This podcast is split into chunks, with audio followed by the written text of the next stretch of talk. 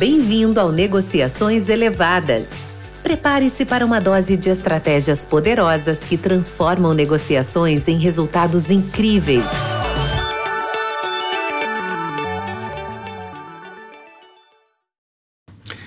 Olá! Mais um episódio da nossa série, onde estamos avançando nesse pipeline de vendas, nesse processo de vendas consultiva. E hoje nós vamos falar da fase de business case, uma fase também muito importante, uma fase decisiva, porém uma fase muito divertida. Bom, vamos começar, né? O que, é essa fase de business case? Empresas, tem empresas que chamam de business case, outras chamam de escopo, e ela é a fase onde você começa a dar vida naquilo que você fez de descoberta na fase anterior onde você descobriu dores, você provavelmente tem um, um, uma pessoa que se, é candidato a champion, você já está começando a fazer alguns testes. Lembra que eu terminei o episódio passado é, é, em que você precisa solicitar uma reunião a essa pessoa que você acha que é um champion para o economic buyer. É um jeito de você provar se ele é um champion ou não. É para saber onde ela tem acesso. Nessa fase aqui de business case, você também passa a construir uma relação muito mais próxima com essa pessoa que é o champion ou um, um influencer e você começa a se tornar também um trusted advisor, uma pessoa que está falando já a mesma língua do cliente. Então você já está construindo essa relação. Você precisa começar a sentir isso. Né? Se você é, essa pessoa te recebe de uma forma mais fácil, já ela já sabe, é, ela, ela está te ajudando a levantar alguns números, né? Então, esse é o champion, né? Só para a gente abrir um parênteses aqui, esse champion não só ele vai abrir a porta para o economic buyer, que é de extrema importância, mas ele vai te ajudar a levantar as métricas, a é, é, ordenar, né, aqueles, aqueles pain, né, aqueles, aquelas dores que você é, elencou, descobriu ali no Discover, porque às vezes você vai descobrir 20 dores. Ele vai dizer, ó, baseada na minha iniciativa de negócio, essa aqui é a principal que a gente precisa resolver. Bom, então, é, lembra do MedPeak, né? Também tem um M aqui de métricas, é muito importante. E você também precisa começar agora a, a ter essas métricas, porque essas métricas e essa justifica vai te ajudar na justificação lá na frente da proposta. Né? Então, o primeiro ponto nessa fase de business case é você levantar o processo, né? Você já fez uma boa descoberta, mas agora você precisa colocar isso mesmo num papel e começar né, a, a, criar aqui toda a sua, a sua base para uma negociação lá no futuro. Então, o primeiro ponto é você olhar para o processo como ele é, né? o que a gente, algumas empresas chamam as is. Então, você precisa saber o processo como ele está e o quanto é, as métricas que estão nesse, nesse processo. Ah, então eu tenho uma, um engajamento muito ruim num canal digital XYZ. Então é sempre a pergunta é então qual que é o engajamento hoje? Né? Quanto que a gente está falando aqui? Como que quantas falhas nós estamos falando? Qual que é o seu SLA? Qual que é a tua disponibilidade? Né? Em quanto tempo você coloca no ar né, uma, uma API de negócio de um novo produto, de uma inovação? Então tem vários exemplos e, e tudo tem que ter uma medida. Porque imagina o seguinte: você está fazendo todo um projeto, todo um processo, né? Um, praticamente você está montando né, um, um, um grande projeto para sanar uma grande dor de negócio, né? Ou uma iniciativa de negócio. E se você não, não souber como está o momento, a comparação não vai existir. Então, lá na frente, né, ou, ou logo mais, na verdade, na reunião com o Economic Buyer, você vai vender alguma coisa que é bonito, né, que é talvez melhor uso, mas não existe uma, uma justificativa de investimento porque você não metrificou isso como tá e nem como vai ficar. Então fica praticamente uma reunião inviável. Né? E aí sim você vai cair naquela famosa estatística que menos de 40% dos deals se fecham né, com um processo que não é um processo de venda de soluções. E sempre também vem uma pergunta para mim, toda a minha carreira, e eu aprendi isso depois de muito tempo, que é se o cliente não tem os dados, é, querendo ou não, a gente sabe que tem né, muitas empresas que é, não têm essa metrificação da forma correta, ou de repente algo é tão inovador que ainda não existe um, é, naquela empresa né, alguma, alguma métrica, tá? E neste caso, é, a gente precisa ser, sim, criativo e também trazer benchmark de mercado. Mas não pode ficar sem o número, cara. É isso que eu preciso que todos entendam, né? Que é você estar com uma iniciativa, uma dor, e não, e não tiver uma métrica associada a isso no projeto atual, no processo atual, e uma métrica que vai ser, que será, que, que é o processo to be, é, isso é algo que você não vai conseguir levar adiante o, o teu projeto. Então, se não existe as métricas, que é muito difícil, ou parte das métricas, você traz o que a gente chama de benchmark de mercado. E aí sim, o benchmark de mercado passa a ser referência. E você tenta buscar esse benchmark em empresas que, que você atende, que são parecidas aos negócios. Às vezes um colega de trabalho está na mesma indústria, então você também é, nas consultorias tem uma muito, muitas formas de você conseguir esses benchmarking. E você, uma vez que tenha esse benchmark, você vai trazer esse número ali para o teu potencial champion e ele vai criticar né, as pessoas também, os influencers, os, todas as pessoas que estão nesse processo vão acabar dizendo: ah, não, mas aqui não, não, não, não é ruim assim. Não, aqui esse número está muito bom. E aí você vai afinando esse, esse número. Às vezes o que falta é sentar e fazer a discussão e, e provocar a, dis, a, discussão. E você passa, isso é muito comum na, na área de desenvolvimento de negócios, né, desenvolvimento de, de deals, você provocar discussões e mediar, né, ser o mediador dessas discussões. São discussões muito sadias e tem que tomar muito cuidado. A gente pode falar isso em, em, outro, em outro podcast para não virar uma briga interna, mas é, a métrica ela é sim de suma importância, tanto a métrica de como está e daquilo que a solução que vai ser trabalhada né, pretende, pre, pretende entregar. Porém, nessa hora você já tem que estar tá ciente que o teu pré-venda já tá, conhece o que você já descobriu, você já fez reuniões internas com o seu pré-venda, ele já está na oportunidade, né, de uma forma é, é, entrante, ainda mais ele já, já começa a ser engajado de uma forma muito mais intensa. Então você já, já tem aquilo que o cliente espera que, que, que chegue, né, que alcance de negócio e que a solução pode também ofertar pela visão do pré-venda. Então aqui você já vai começar a formar não só a parte de business case, mas a, a parte técnica também começa a nascer. E lembrando né, que, para a gente encerrar essa parte de, de quantificação, de métrica, que sem essa quantificação, provavelmente o seu deal ele passa a ser um deal muito menor. Provavelmente ele. Por que isso? Porque o cliente não faz ideia do valor agregado que ele vai ter. Ele.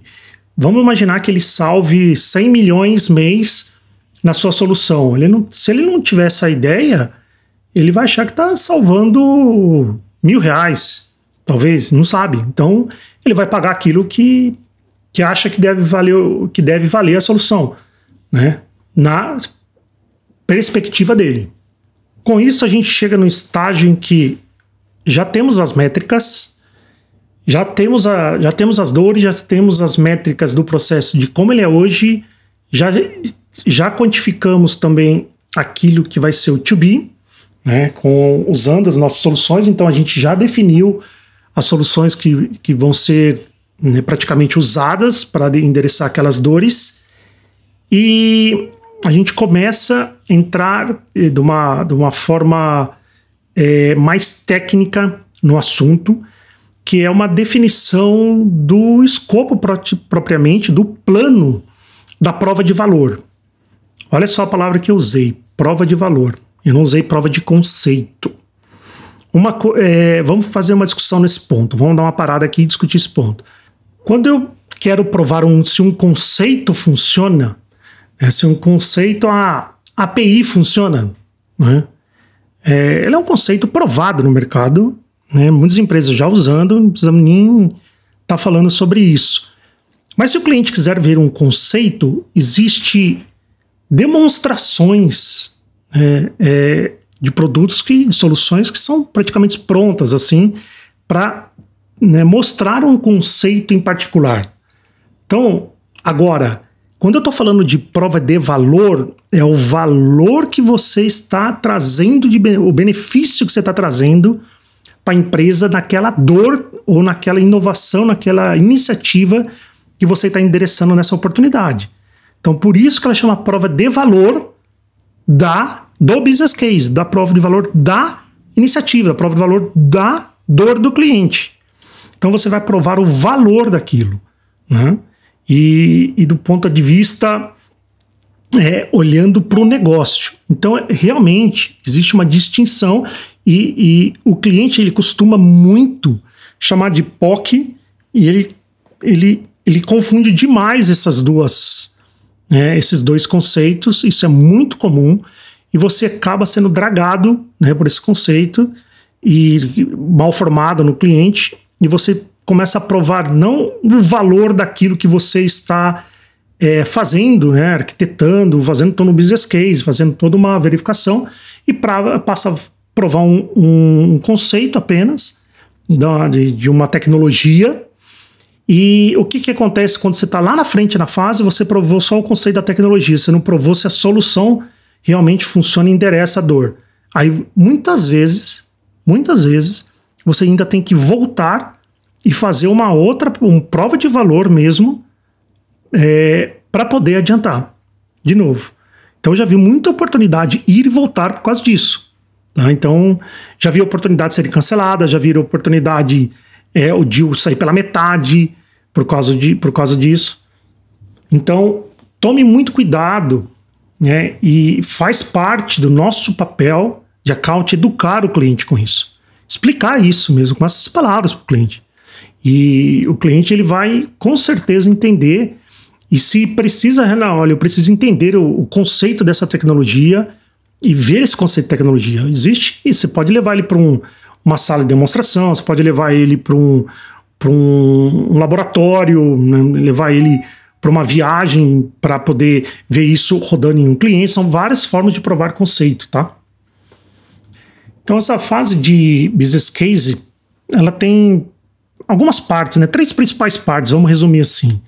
Que é essa parte, primeiro, de você fazer o business case mesmo, essa parte de onde você vai trazer essas essas métricas e quantificar né, as dores.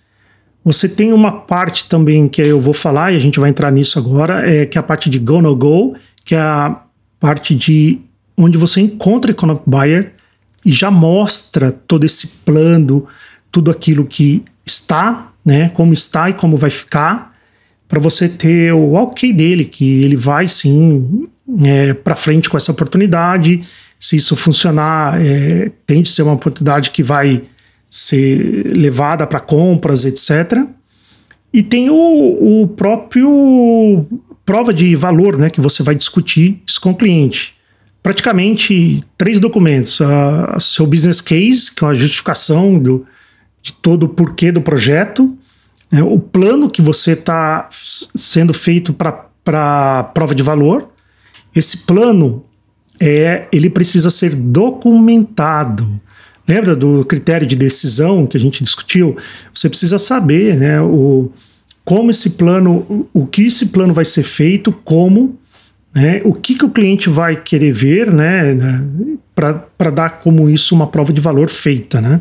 Então ele tem que ser documentado, tem que ser enviado para o cliente, analisado e assinado também. Isso é a minha recomendação para você. E uma proposta de preço sim preliminar. Aqui você, você já começa a falar de formas de, de, de não só de, de solu da solução como um todo, né, como funcionam as questões de licenciamento, como funcionam as questões de serviço, uma proposta do primeiro ponto preliminar, que é para você fazer o quê? Para que serve essa proposta preliminar aqui? Para você indicar o ROI da solução. Como que você vai fazer um ROI onde você não um retorno de investimento onde você não, não tem uma abordagem aqui. Então você já tem é, informação suficiente para fazer esse ROI e na reunião com o Economic Buyer de mostrar isso também. Um ponto muito importante é essa definição do plano da prova de valor. Ele é uma, algo bem, bem técnico. Com certeza questione né, toda a sua área de pré-venda. Deve existir algum padrão. Se não, se não houver um padrão, é hora de criar. Tá aí uma boa oportunidade de melhoria. E quem faz o plano precisa ser esse essa pessoa, o pré-venda, ou esse engenheiro. Por quê? Né, o plano técnico né, da prova de valor, baseado né, na, na, no business case, na, baseado naquilo que está sendo defendido né, da, da iniciativa ou da dor. Porque é ele que sabe as nuances, é ele que conhece tecnicamente a solução, as possibilidades, né, os percalços da solução, aquilo que é possível, aquilo que é loucura então, não queira inventar, né? É, minha recomendação, não entra né, nessa parte. Você é o líder, sim, da oportunidade como account. Você engaja as pessoas, mas você precisa, faz parte de um, de um skill, de um account de alta performance, saber né, as suas limitações e ter as pessoas corretas para atender aquelas as, as partes da, de uma oportunidade. Então, a pessoa correta aqui para fazer um plano de prova de valor, tecnicamente, né, das etapas daquilo que vai ser, as, os requisitos de infraestrutura, qual, qual é a estratégia, onde vai ser instalado, o, quais são os critérios técnicos que vão ser verificados, baseado tudo isso no business case. Ele é um pré-venda, né? Essa pessoa, ela é uma pessoa fundamental, fundamental para andar com você é, nesse, principalmente nas grandes oportunidades, está muito mais perto a partir deste momento, tá? Porque o conforto para o cliente tecnicamente é, é o, vai ser com que isso aí é algo que eu aprendi também ao longo da vida. Ele tendo esse conforto que funciona, ele vai defender muito mais fácil essa solução, tá bom? Então é, tenha né, é, ciência de você trazer uma pessoa para desenvolver com essa prova de valor, esse plano, para que você não, não, não esteja definindo algo que não faz nem é, sentido se você se vai funcionar ou não tecnicamente, porque não é a sua especialização, né? E aqui também vai um, algumas recomendações para pré-venda. Tá? Eu já fui pré-venda também na minha vida. É, o pré-venda ele precisa saber que ele também é um vendedor, tá? Ele, ele também é uma, é uma pessoa que atua na área de vendas. Então, essa pessoa ela tem que ter. É, é, você, como pré-venda, precisa olhar para um business case de uma maneira de negócio e olhar para dentro da sua da, da solução de como você vai fazer com que as pessoas vejam isso na solução que você que você está operando, né, que você é responsável por, por demonstrar. Um, os melhores pré-vendas que eu conheço, né, e atuei, tive, assim, tive muita, mas muita sorte assim de atuar com grandes pré-vendas. Foram pré-vendas que discutiam negócio e técnico ao mesmo tempo é, na demonstração da solução. Pessoas que faziam, que olhavam para o business case, falaram, olha, aquela parte da dor que vocês têm, que que endereça tal ponto, onde vocês levam tais, tais pontos, aqui como se faz, e aqui é o resultado final. Então a gente chegava é, neste nível. Diferente de você chegar em features e functions e ficar falando lá e pronto, acabou. Não, é, isso aí, eu, esse tipo de, de análise, né, de, de solução e pré-venda, ela acaba atrapalhando muito. Atrapalhando muito porque você vem num alto nível de negócio e acaba indo para um, nível de feature and function, onde isso vai fazer lá na frente né, uma discussão entre feature and functions entre seu concorrente e não valor. Então, muitas vezes, o pré-venda, sim, também é responsável por elevar essa discussão com o cliente e não abaixá-la para o botão aquilo, o, o, o, botão do lado direito, do lado esquerdo, se faz mais rápido. Não. Sempre, né, a ponto de referência é o business case, onde foi endereçadas as dores com o cliente, foi acordado as prioridades, as métricas e aonde quer chegar. Essa é a referência para todos que atuam na oportunidade. Continuando para a gente avançar com essa fase de escopo de business case, é, o, o, o Champion ele é muito testado né, ao longo, você já veio com alguns testes de obter informação, de obter acesso a pessoas, para você coletar as para uma forma de to be e assim por em diante. Mas o grande teste, que é o que a gente quer ver do Champion, é um acesso muito, muito rápido ao Economic Buyer, né? Mesmo porque provavelmente ele deve ter sido demandado, ou ele deve estar tá, né, querendo, né? Também chegar ao Economic Buyer, ele tem acesso, na verdade, né? Mas ele está querendo mostrar ao Economic Buyer que ele está atuando cada vez mais perto, através de questões de carreira, ele, toda pessoa ah, quer crescer na sua carreira, quer caminhar na sua carreira, e isso é muito bom, muito importante e muito saudável, tá? E essa é a hora que o, que o champion precisa abrir as portas para o economic buyer. É, é, é, óbvio que você vai conversar com o champion, você vocês vão definir esse, esse material, a forma de abordagem. Se ele realmente for um verdadeiro champion, ele vai fazer um briefing antes com o economic buyer dessa reunião é, isso, isso é muito importante. Né? Você tem que estar tá muito ligado neste ponto. Agora é você, account, tem que estar com acessibilidade é, é, assim, a flor da pele para poder você notar é, o quanto essa pessoa que você é, pressupõe que é um champion está sim levando as coisas para o economic buyer, está brifando, está dando o direcional e o caminho, as coisas não estão. Você não vai chegar de surpresa no Economic Buyer vai dizer, mas peraí, o que, você está fazendo aqui? Isso não pode acontecer. Ah, isso aí, e realmente, se acontecer, não, é, não era o champion. Ele estava fazendo alguma coisa, essa pessoa estava fazendo uma coisa para ela, mas não ligada ao, a, à empresa.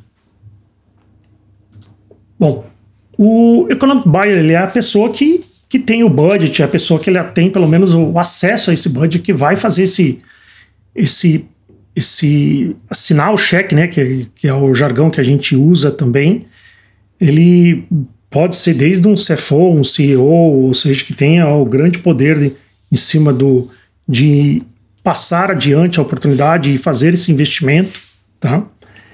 E a gente precisa se preparar para isso, né? Então, o primeiro ponto que eu, que eu digo é você né, e as pessoas que vão estar ali presente, é, precisa fazer o dever de casa. Alguns erros que já aconteceram na, na minha trajetória, eu queria passar isso para vocês para abreviar a experiência. É, muitas vezes a gente vai para uma reunião de economic buyer, a gente é normal, a gente fica ansioso, né? você fica numa preparação muito, muito intensa e você acaba convidando pessoas para participar com você da empresa. Às vezes você vai levar, hum, você quer levar desde o pré-venda, se quiser fazer uma demonstração, você vai levar o, o, seu superior, vai levar um outro executivo da empresa. O que, que acontece nesses casos? Você pode cair numa cilada de levar alguém que não está alinhado, ou que você é, não está na mesma, diria, sintonia que você e o champion. Então a escolha de quem você vai levar nessa reunião para o Economic Buyer, ela tem que ser tomada por você e você precisa fazer o dever de casa de ter certeza que essas pessoas conhecem um business case, conhecem tudo o que está sendo tratado nessa oportunidade e falem a mesma língua na frente do cliente. Eu não recomendo você levar uma, um, um pré-venda fazer uma demonstração técnica nessa reunião de economic buyer. Não é este. É, o que eu faço normalmente, né? Eu peço para gravar alguns vídeos onde demonstra alguns ganhos em relação à prova de valor, né? A prova de valor. Deixo guardado os vídeos. Se eu precisar mostrar, eu mostro o vídeo. Se ele quiser uma demonstração, aí a gente pode marcar. É, tem pessoas são pessoas, existem todo tipo, né, de pessoas. E quando eu falo fazer o dever de casa, essa hora você realmente precisa, desde o discovery, se você não fez, lembra que eu falei que talvez um bom discovery abrevia a oportunidade? É, se você já, lá no discovery, você já leu o relatório de investimento, você já levantou as principais iniciativas da empresa, produtos, é, testou alguns produtos até, isso é, às vezes é possível. É, se você já fez essa tarefa, ótimo.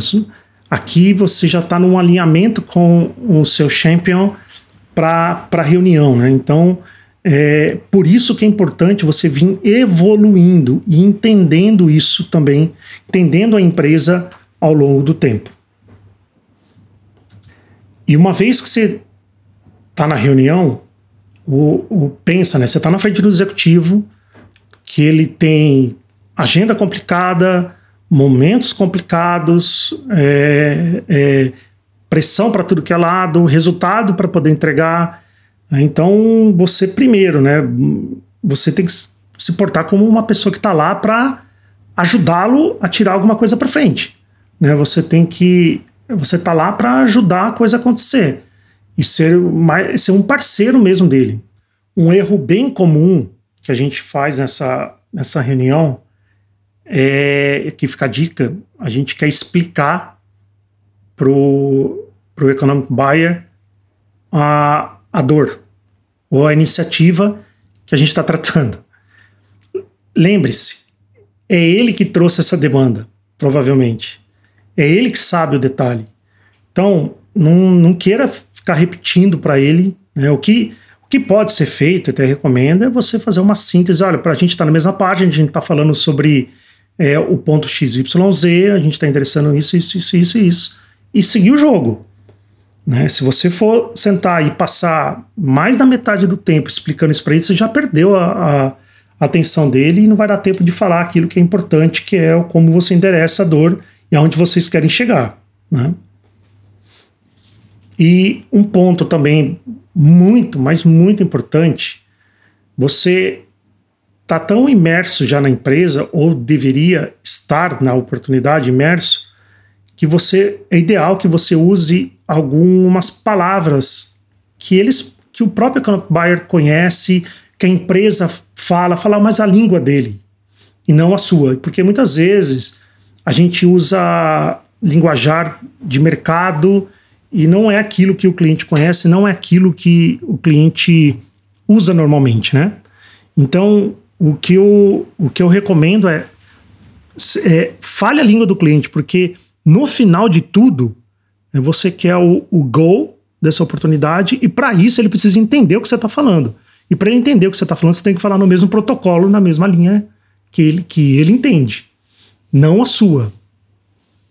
Então, assim, de uma forma bem mais resumida, mas alguns pontos que eu sugiro que você trate nessa reunião de extrema importância, porque aqui você pode ter um no deal, né, é, simplesmente assim. E, e, é melhor que, que tenha o go no go nesse estágio, porque esse é outro ponto também. Muitos vendedores, quando eu falei lá na introdução que é, a gente tem um forecast muitas vezes punitivo e não um forecast onde você faz um coaching né, e acaba é, doutrinando, ensinando os seus vendedores, somente aos managers, é, alguns vendedores preferem não ter um não agora, até para não ter é, queda no seu pipeline. E isso é muito ruim. Você gasta muito esforço, você, você deveria estar olhando para oportunidades que fazem a pena, que valem a pena, que vai você fazer você virar tua cota, gastando recursos da empresa, gastando tempo da empresa, é, do cliente, para algo que não vai rolar. Então, quanto antes você tiver ou não, também é, é bom isso, tá? É, é melhor do que você chegar na última etapa e dizer, olha, isso aí não, é um projeto que eu queria, não. Isso é o que você não quer ver. Então, quais são essa, nessa uma vez assim a reunião começou, né? O que que eu por onde, o que que eu tenho que abordar nessa reunião? Primeiro, né? Você, é, eu já falei, fazer um, um, bom, um bom sumário rápido, muito rápido, para pôr todo mundo na página. Você falar daí um pouco melhor daquilo que você levantou como as is e versus to be, né? É, baseado nessa, nesse, nesse objetivo, né? funciona assim e a gente quer chegar nisso, né? Simples assim principalmente né, é, a proposta de que você quer como to be. Tá? É, você também falar é, sobre a, o quanto você quantificou isso, isso né, e, é, e, o, e o como chegou nesse, nesses números né, de, de como está e como vai. É, normalmente, o, um economic buyer quer entender de onde vieram esses números, porque ele não vai sair é, simplesmente dizendo, ah, legal. É, normalmente aqui vem uma, vem uma pergunta aqui para o Champion, né? Esses números estão corretos? Da onde saíram esses números? Então, se você já tomar a iniciativa, deixar ali projetado alguma coisa que é, olha, tanto o as is quanto o to be, a gente metrificou desse jeito, baseado nessas métricas desse relatório, o que seja, né? E o to be, como você chegou nisso também. Um outro ponto que você precisa abordar, lembra do do nothing? Aqui pode chegar uma consideração que o, o, o EB, esse executivo, pode ter a, uma ideia de fazer nada. Tá? E, e isso é bom você já endereçar aqui. Né? É, e se a gente não resolver, se você continuar fazendo isso da mesma forma, o quanto né, você vai perder de competitividade, métrica, número sempre, o quanto você vai é, é, gastar de dinheiro, né? E é muito bom você ter isso pronto aqui, né? Assim, gerar esses impactos, tá? E aí você falar um pouco do daquilo que, olhando para o to be, aquilo que você entende, o porquê você entende, vocês, né, tanto o champion quanto, quanto todo o time que está trabalhando na oportunidade, entende que, que são é, o cenário ideal, né, são as features, né, os cenários que deveriam estar ali presente naquele, naquela solução também, tá? O critério que, que, você, que vocês estão levando em consideração para isso, que é os critérios de validação dessa solução, para porque vocês querem o ok dele para avançar para testar esses critérios que endereçam essas iniciativas de negócio sempre. Um critério interessa uma iniciativa de negócio. E aqui tem uma coisa muito legal. Aqui eu vou falar o pulo do gato, né? É se você definir os critérios com ele, ou você mostrar ele, ele aceitar os critérios, você definiu a forma que todos os seus concorrentes serão testados e, e avaliados. Então, é importante esse passo aqui também. Tá? Mostrar um ROI para ele, muito rápido, né? o quanto isso tende a, a ter retorno. Dar exemplos de mercados, tem provavelmente, na verdade, todos os executivos que eu conversei gostam de, de ter exemplos de mercado. Ah, mas como que faz né, o Google? Como que faz o Spotify? É, e, ou, que são empresas que, que têm bastante como benchmark de mercado, ou como faz o meu concorrente, como que o mercado está tratando isso. Então, se você trouxer casos de negócio, você vai estar tá fazendo uma reunião uma reunião muito, mas muito boa com ele também. Então, essas, assim, basicamente são as recomendações. Não é fácil, não é simples. São cada termo desse é para você sentar, é sim muito trabalho. Por isso que a gente está falando de venda B2B, uma venda é, ela é de um tempo muito maior, de esforço muito maior, mas com certeza de valores muito maiores também. Então, assim, de maneira sucinta, né, de a gente olhar para esse episódio, para essa. Falando dessa fase de business case e escopo, ela é uma fase muito, mas muito importante, porque aqui você pode estar abreviando ou não, ou tendo um sim para seguir adiante com realmente uma oportunidade que vai entrar no seu pipeline, no seu forecasting também. Então, dedica tempo para ela. Ela é parte é, construída no Discovery e terminada aqui. É, normalmente essa parte de business case, escopo, ela é uma parte até um, maior que a parte de Discovery, mas é o famoso, existe algumas empresas que usam o going slow to be fast, que é se você ser profundo nessas, nessas duas primeiras fases, você vai estar tá abreviando muito mais tempo lá na frente. Então, faz todo sentido, eu, eu vi isso na prática. Claro, a gente não está falando de todas as oportunidades, você tem um processo bem completo assim. Tem oportunidades que se, ah, estou fazendo uma renovação, etc. Não é, não é o que a gente está tratando aqui, a gente está tratando de grandes oportunidades B2B e que requerem é, uma, uma especialização de vendas muito forte. Então é isso, pessoal. Até o próximo episódio. Obrigada por ouvir mais um episódio de Negociações Elevadas. Deixe seus comentários e perguntas. Boas vendas!